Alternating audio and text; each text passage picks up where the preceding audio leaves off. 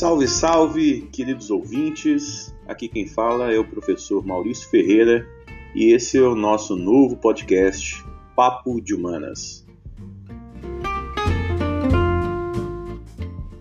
Um bom dia, boa tarde, boa noite para os meus queridos alunos, ex-alunos, colegas de trabalho, professores, amigos e demais ouvintes. É um grande prazer estar em contato com vocês nesse momento. Esse é o episódio de estreia do meu novo podcast Papo de Humanas e o contexto em que nós estamos torna bem oportuno que a gente comece destrinchando a crise do novo coronavírus e seus diferentes desdobramentos. Eu não acho exagero dizer que essa crise tem chacoalhado definitivamente as bases do nosso processo civilizatório das mais diferentes maneiras. Nesse primeiro momento, nosso foco não será na doença em si. Hoje, mais especificamente, nós vamos falar de geopolítica e relações internacionais. O papo será sobre o papel da China nessa crise. Obviamente, a gente vai problematizar a China como precursora do problema global, mas também a gente vai tentar situar esse país como parte importantíssima da solução desse problema para o mundo. Nesse primeiro episódio, nós vamos tratar de decifrar um pouco do que é a China historicamente, atualmente, vários sentidos econômicos, culturais e políticos. E no segundo episódio, semana que vem, nós vamos aplicar diretamente a China nessa nova crise global, essa crise fitossanitária, econômica e que vem alcançando dimensões nunca vistas. Vamos então ao nosso papo de humanas de hoje.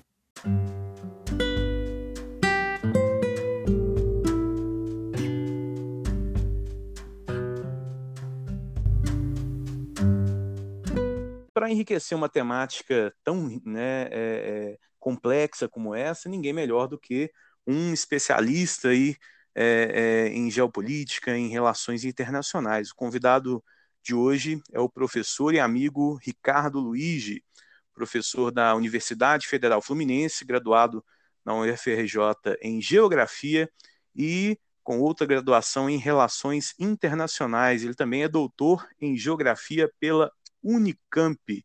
Ricardo, muito obrigado pelo tempo disponível, por estar presente aqui para enriquecer a nossa temática. Seja bem-vindo.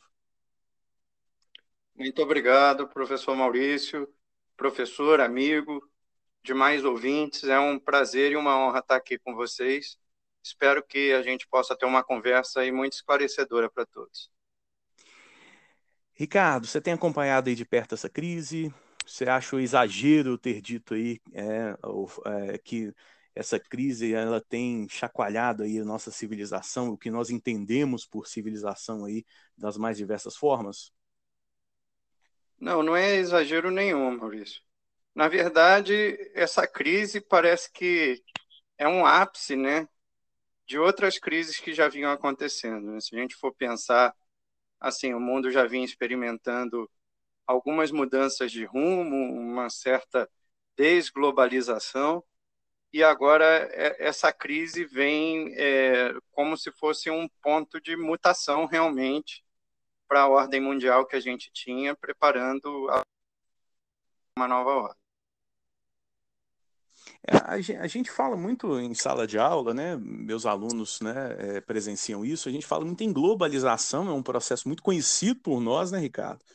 A gente tem, a gente tem é, familiaridade com o termo, porque é um termo que já vem de alguns séculos para cá, mas recentemente veio, surgiu aí essa, essa esse termo desglobalização, né, que muito pouco de presente nos livros didáticos, né, presente nas salas de aula. É, o, que, o que você tem a falar exatamente sobre isso? O que é o processo de desglobalização? O que seria um questionamento do processo de globalização, um surgimento de nacionalismos? Como é, como é que funciona isso, é, é, Ricardo? Exatamente isso, Maurício. Eu acho que você está abordando muito brilhantemente. É, a desglobalização ainda não tem um, um, consenso sobre o uso desse termo, né?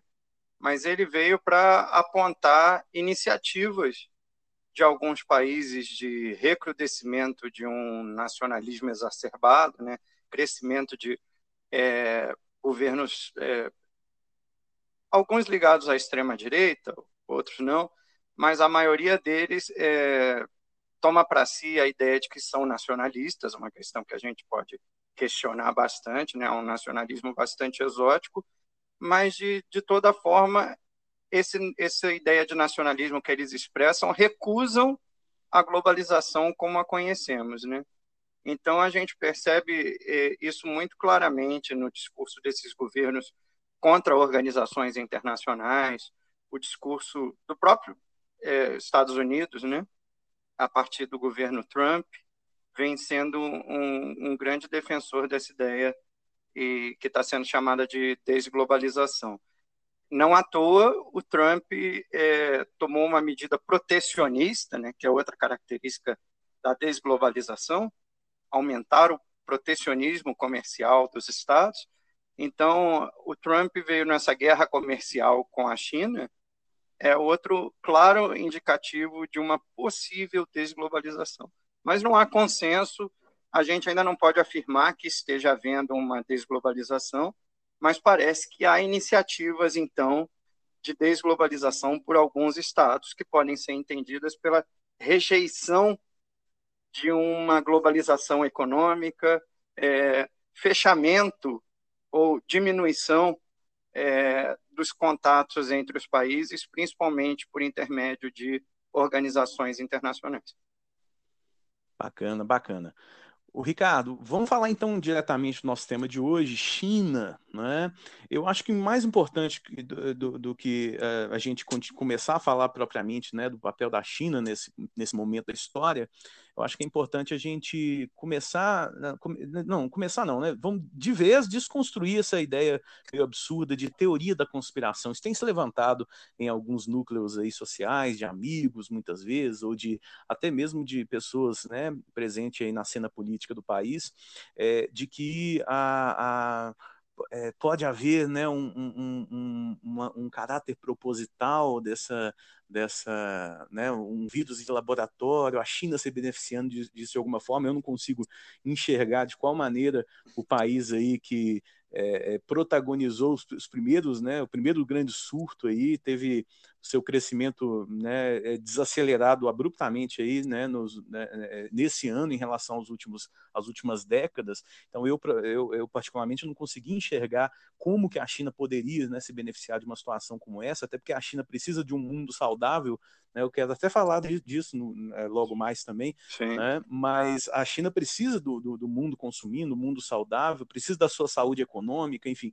É, é, como é que a gente pode desconstruir de vez essa ideia né, de, de que há uma teoria da conspiração, de que isso tudo é, um, é, é arquitetado pela China, ou seja lá por quem for?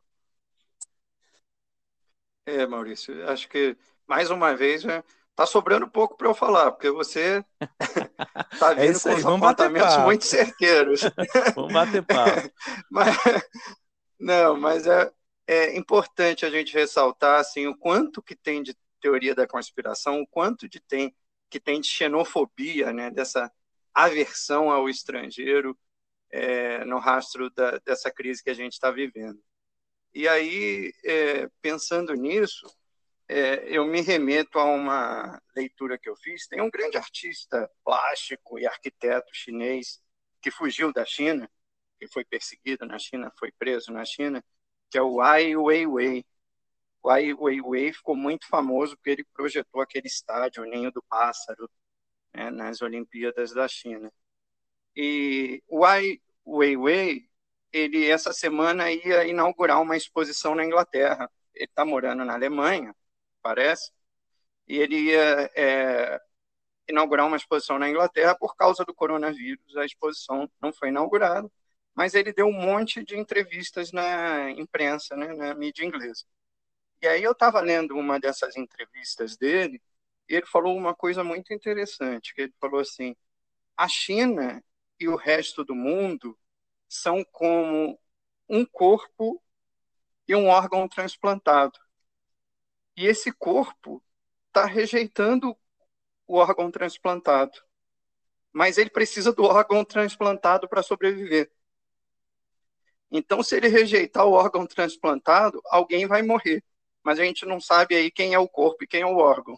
Interessante. interessante. Então, acho muito interessante né, essa colocação dele, porque a China, na verdade, ela já vinha sofrendo antes do coronavírus, né? É muito comum, assim, o preconceito que chineses sofrem ao redor do mundo por é uma série de questões. É isso que é, eu queria até. Por, é... por, terem uma cultura diferente. Né? Você acha, é, você acha que Diga. além da cultura tem aquela questão do, né, de um ranço ideológico, né, ainda resquício daquele período, né, é, é, talvez de, de contraposição extrema entre sistema político, capitalismo, socialismo, as pessoas ainda estejam meio imersas isso no Brasil, eu, eu vejo muito isso também, né, quer dizer, as pessoas que se posicionam né, é, ao meu redor muitas vezes levam esse ranço, essa ideia né, de, de do, do anticomunismo ainda, você acha que pode ter um pouco disso também?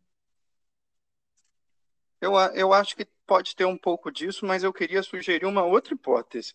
Mas antes da gente chegar lá, e, e, e concordando parcialmente contigo, na mesma entrevista que eu li, numa, numa das entrevistas que eu li do, do Ai Weiwei, ele estava falando, embora ele, ele assim, tenha aversão pelo governo chinês, pela perseguição que ele sofreu, é um grande crítico da China, ele estava falando o quanto ele se assusta com o preconceito que ele sofre na Alemanha.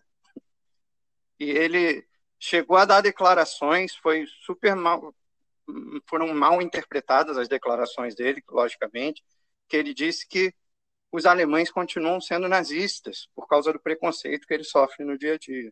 Então isso não é uma coisa só do Brasil, né? O chinês ele tem sofrido preconceito e essa é a outra hipótese que eu eu queria trazer para a nossa discussão, que tem um livro muito interessante de um cientista político internacionalista francês chamado Dominique Moise, que se chama A Geopolítica das Emoções. O livro não é exatamente novo, mas acho que é bem atual. E ele fala assim que ele uma tese central do livro, né, tentando resumir, é que a gente fala muito na geopolítica de questões de guerra, de conflitos, e a gente deixa de lado, a gente perde uma dimensão psicológica subjetiva que tem nas relações internacionais.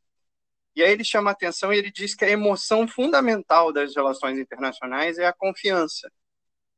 E que todas as outras emoções, ele vai trabalhar com outras três emoções no livro, essas três emoções são em consequência da confiança. Então, é assim: esperança é uma das emoções que ele trabalha. Ele diz: a esperança é o excesso de confiança.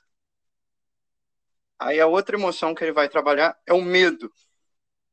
Ele diz: o medo é quando você está sem confiança. E a terceira emoção é a humilhação. E aí ele diz: a humilhação é quando a sua confiança foi traída. Quando você perdeu a confiança porque ela foi traída.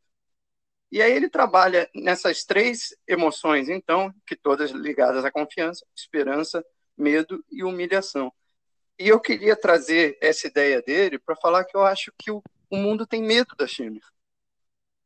Sabe, eu acho que essa questão da geopolítica da emoção pode ser muito reforçada.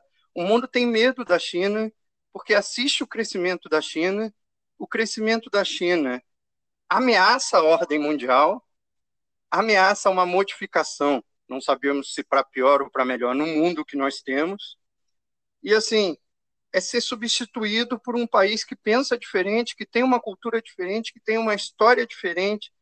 Então, acredito que a gente possa pensar assim, que uma parte do preconceito em relação aos chineses, uma parte da xenofobia esteja em tudo que a gente já conversou, mas uma parte dessa xenofobia também esteja pelo medo do novo, medo da potência China que cada vez mais se consolida. E de, de algo que, de certa forma, o Ocidente não tem muito controle, né? É um país é, é, que funciona à parte, em grande, né, em grande parte. Eu tenho falado muito né, é, quando a gente trabalha China, é, em salas de aula, é, desde a morte de, de Mao Tse Tung, né, após é, um período muito forte de, de, de, fechamento absoluto, pouquíssimas liberdades individuais, e também coletivas, né, a, a China vem experimentando um processo de abertura absoluta né, ao capital globalizado e, e é, formando o que, o que eu acredito que seja uma das maiores contradições do século XX, né, o tal do, do socialismo de mercado, e é algo que é, não está sob controle das potências ocidentais, é, uma, é, uma, é, um, é um corpo, de certa forma, autônomo, né, que sai do raio de ação do, da, das grandes potências históricas, principalmente nos Estados Unidos ao longo do século XX. Né? Então, esse processo de abertura Sim. chinês é, ao longo do século XX, ele, ele veio sim representar uma, uma ameaça à, à, hegemonia, à parte de questões ideológicas, mas é uma ameaça mesmo ao, ao, ao poder de, né, influência, à abrangência aí, e ao poder de controle que os Estados Unidos e o Ocidente, né, de certa forma, sempre tiveram é, é, em relação aos países subordinados, aos países do sul geoeconômico, né? Sim. E você estava falando, Maurício, do socialismo de mercado, né? E eu também remeti a, a, a, nossa conversa anterior, na sua fala anterior, você tinha dito também o quanto isso não pode ser, o quanto a xenofobia não está relacionada ao, ao pavor em relação ao socialismo chinês. E eu acho muito interessante que tem um outro autor das relações internacionais americano, o Christopher Lane, que ele diz, ele rejeita um pouco essa ideia de socialismo de mercado e ele chama a China de autoritarismo de mercado. É, então, esse autor, é, o internacionalista americano Christopher Lane, ele cunhou esse termo para dizer que a China é, na verdade, um autoritarismo de mercado. A gente tem que superar essa lógica de Guerra Fria, né? Pensar tudo em termos de capitalismo, socialismo. O capitalismo é hegemônico, sabe? Não existe ameaça socialista no mundo. O capitalismo ganhou a, a Guerra Fria. E o que a gente tem hoje é uma disputa entre sistemas capitalistas mais democráticos e sistemas capitalistas mais autoritários. E a China, logicamente, pratica um capitalismo e é um sistema político autoritário.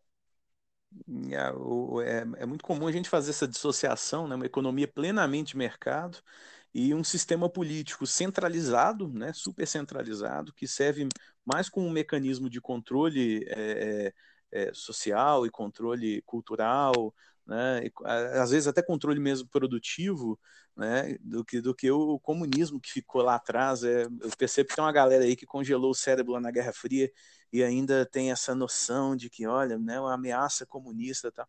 Eu não, eu não vejo hoje um país mais escancarado para o mercado globalizado do que a própria China, né?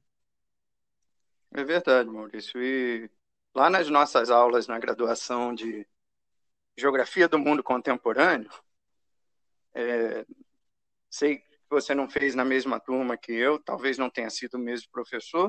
E aí, em Geografia do Mundo Contemporâneo, quando a gente foi ler A Era dos Extremos, do Hobsbawm, é, eu tenho muito marcado na minha cabeça um trecho da Era dos Extremos em que o Hobsbawm fala que uma grande vantagem do capitalismo em relação ao socialismo foi a flexibilidade do capitalismo, né? capitalismo a todo momento sobre se renovar e se adaptar às crises e não, nunca teve problema em ser por vezes contraditório. É, como a gente, por exemplo, vive esse momento, é, um momento em que o, o capitalismo estava numa das suas porções, numa das suas facetas mais liberal, e não tem problema nenhum agora, diante dessa crise, o capitalismo voltar a ser intervencionista. Recorrer ao Estado, né? Isso, não, não, o capitalismo não vê contradição nenhuma nessas manobras aparentemente contraditórias, né? É e o socialismo, com a sua rigidez, teve muita dificuldade de lidar com isso.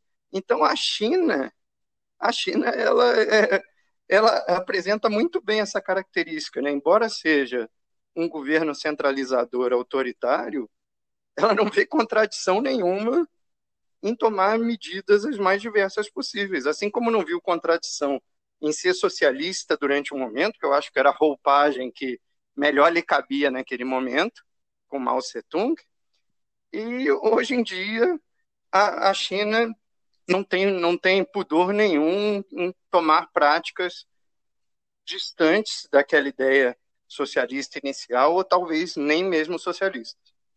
Como é, como é que você encara hoje o, o, o, papel da China no mundo? É um, é um monstro devorador de commodities? É realmente aquele né, cara cujo crescimento ele dificilmente vai ser alcançado? Está na rabiola aí dos, dos Estados Unidos para para alcançar a hegemonia global em termos produtivos, né? É, é, capacidade produtiva realmente não tem como fazer frente. Como é que você situa hoje em termos econômicos e produtivos a China no mundo, o, o Ricardo? É, a China hoje é a locomotiva do mundo, né? A gente percebe que, por exemplo, desde 2009, a China substituiu os Estados Unidos e se tornou o principal parceiro do Brasil. Da mesma forma que é principal parceiro do Brasil, principal parceiro da maior parte dos países da América Latina, principal parceiro do mundo, principal parceiro dos Estados Unidos. Assim, a China é, hoje ela se tornou, além de ser a fábrica do mundo, ela de certa forma já, já superou essa etapa e é uma grande desenvolvedora de tecnologias também no mundo, né? Rivalizando ali com os Estados Unidos, mas a China está muito próximo de ultrapassar os Estados Unidos. Inclusive, se a gente for pensar economicamente, né? O PIB dos Estados Unidos hoje é de cerca de 19 trilhões de dólares. O PIB da China é de cerca de 14 trilhões de dólares. Então, assim, a China está muito perto de passar os Estados Unidos.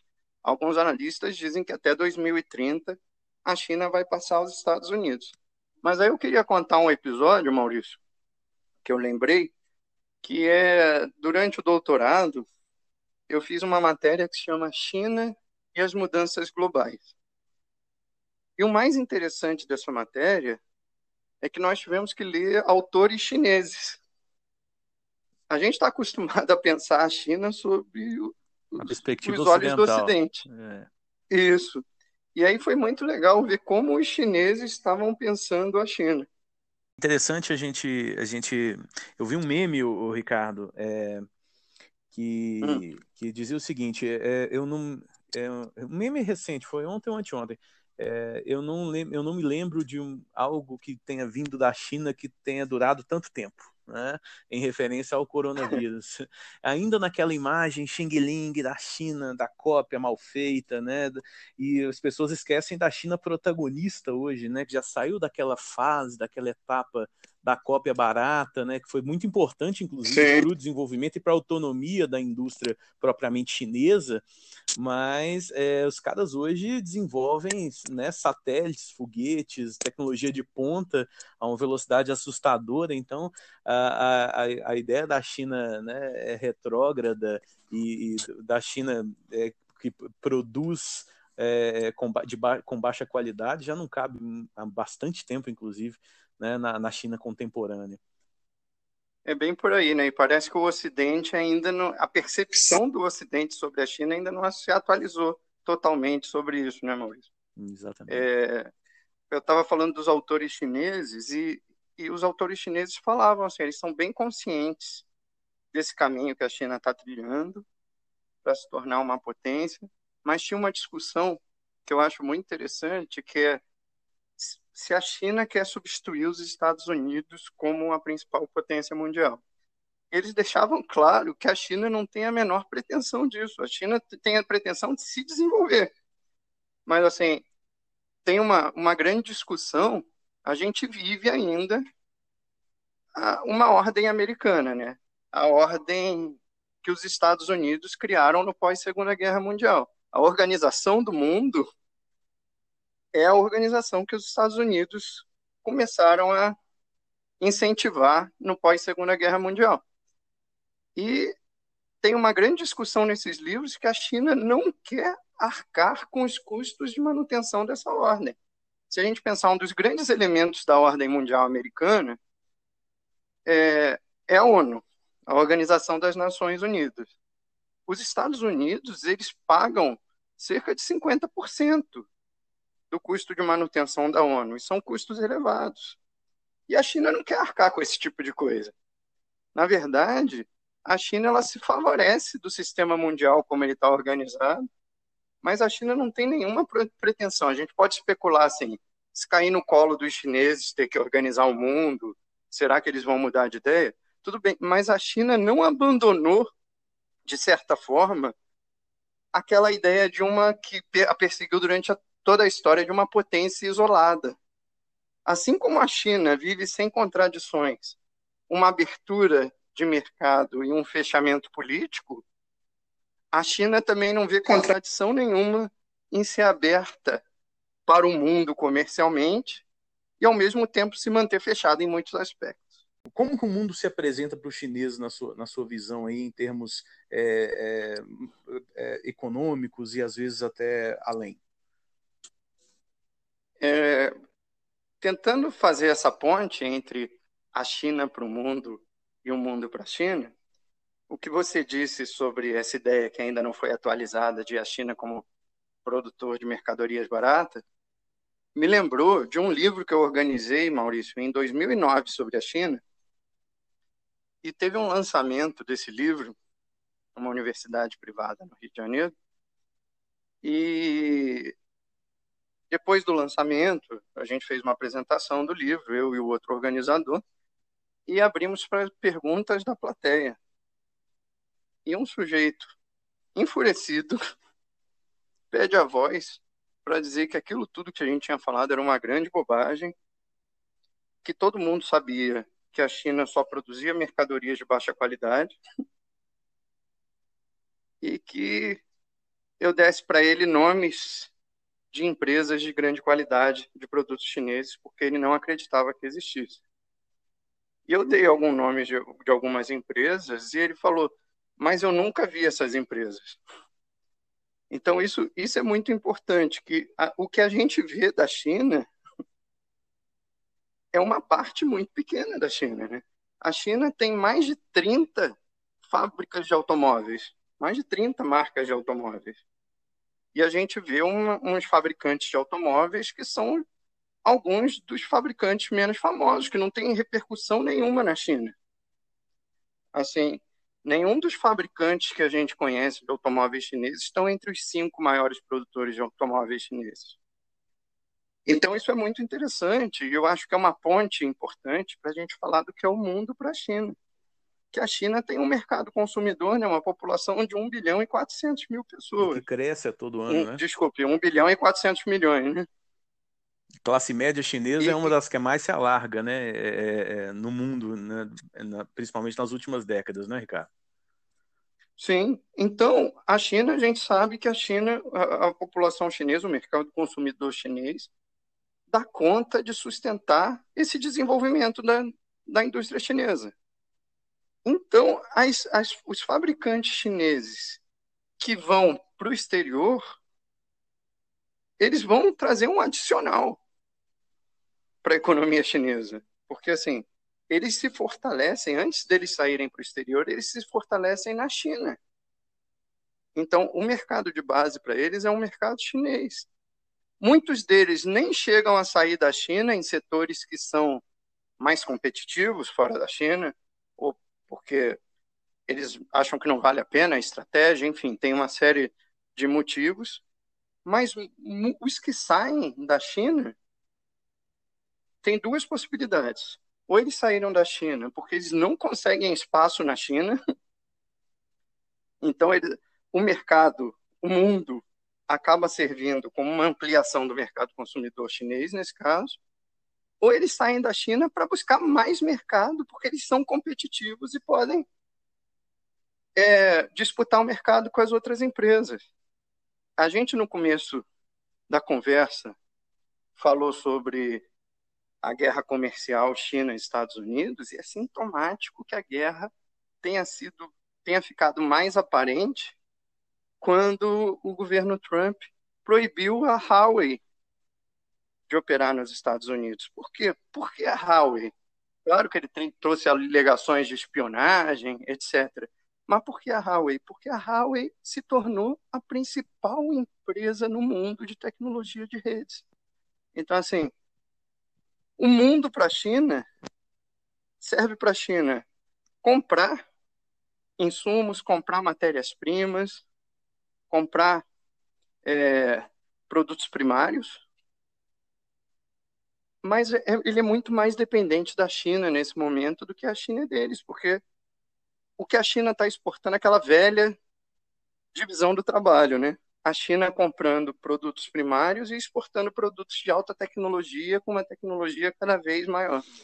Então, se, se houvesse uma, uma balança que eu pudesse colocar os dois lados, o, a, a dependência é muito maior né, do, do, do, do Ocidente em relação à China, né, do que o contrário, certinho? Certinho, e a gente pode, eu queria exemplificar isso com o caso brasileiro, né? A nossa balança comercial é favorável, ou seja, a China compra muito mais produto nosso do que vende para a gente. Então, assim, se a gente deixar de vender esses produtos, a China vai buscar em outros mercados. Mas os produtos chineses, a gente é muito mais dependente dos produtos chineses que a China dos nossos. Até porque o que, que, é, o que, a China compra do Brasil? Em termos de valor a agregado? A China compra do Brasil. Sim, em termos de valor agregado, é um valor agregado muito baixo e produtos primários como soja, açúcar, carne, café, celulose e a gente compra produtos industrializados da China. Então, ou seja, a gente vende mais do que a gente compra. Se a China, qualquer imbróglio do Brasil com a China e que é, produz um efeito negativo sobre essa relação comercial, qualquer coisa que interfira nessa relação comercial, a gente vai deixar de ganhar esse superávit da China é mais danoso para o Brasil do que para a China. Ricardo, tá muito bacana esse papo. Eu, eu vou encerrar esse primeiro, esse primeiro episódio, mas já vou deixar é, é, marcado para semana que vem a gente dar continuidade a esse papo. Mas aí no próximo episódio é, eu gostaria de, que, da gente aplicar isso à crise, à crise fitossanitária atual. Podemos contar com você aqui? Claro, vai ser um prazer e uma honra. Muito obrigado pela conversa. Espero que todos tenham gostado e estaremos aqui de novo, é, não só na semana que vem, como em todas as oportunidades que for necessário, que você quiser me convidar, porque vai ser sempre um prazer. Um abraço, amigo. Um prazer, um prazer é nosso. Um abraço, muito obrigado. E aguarda aí que semana que vem a gente dá continuidade a esse papo sobre China é, e aplicando a crise é, atual, a crise do coronavírus. Obrigado por você aí do outro lado ter acompanhado a gente nessa jornada, nessa verdadeira aula aí que o professor Ricardo Luigi é, disponibilizou para a gente. E até a próxima. Valeu!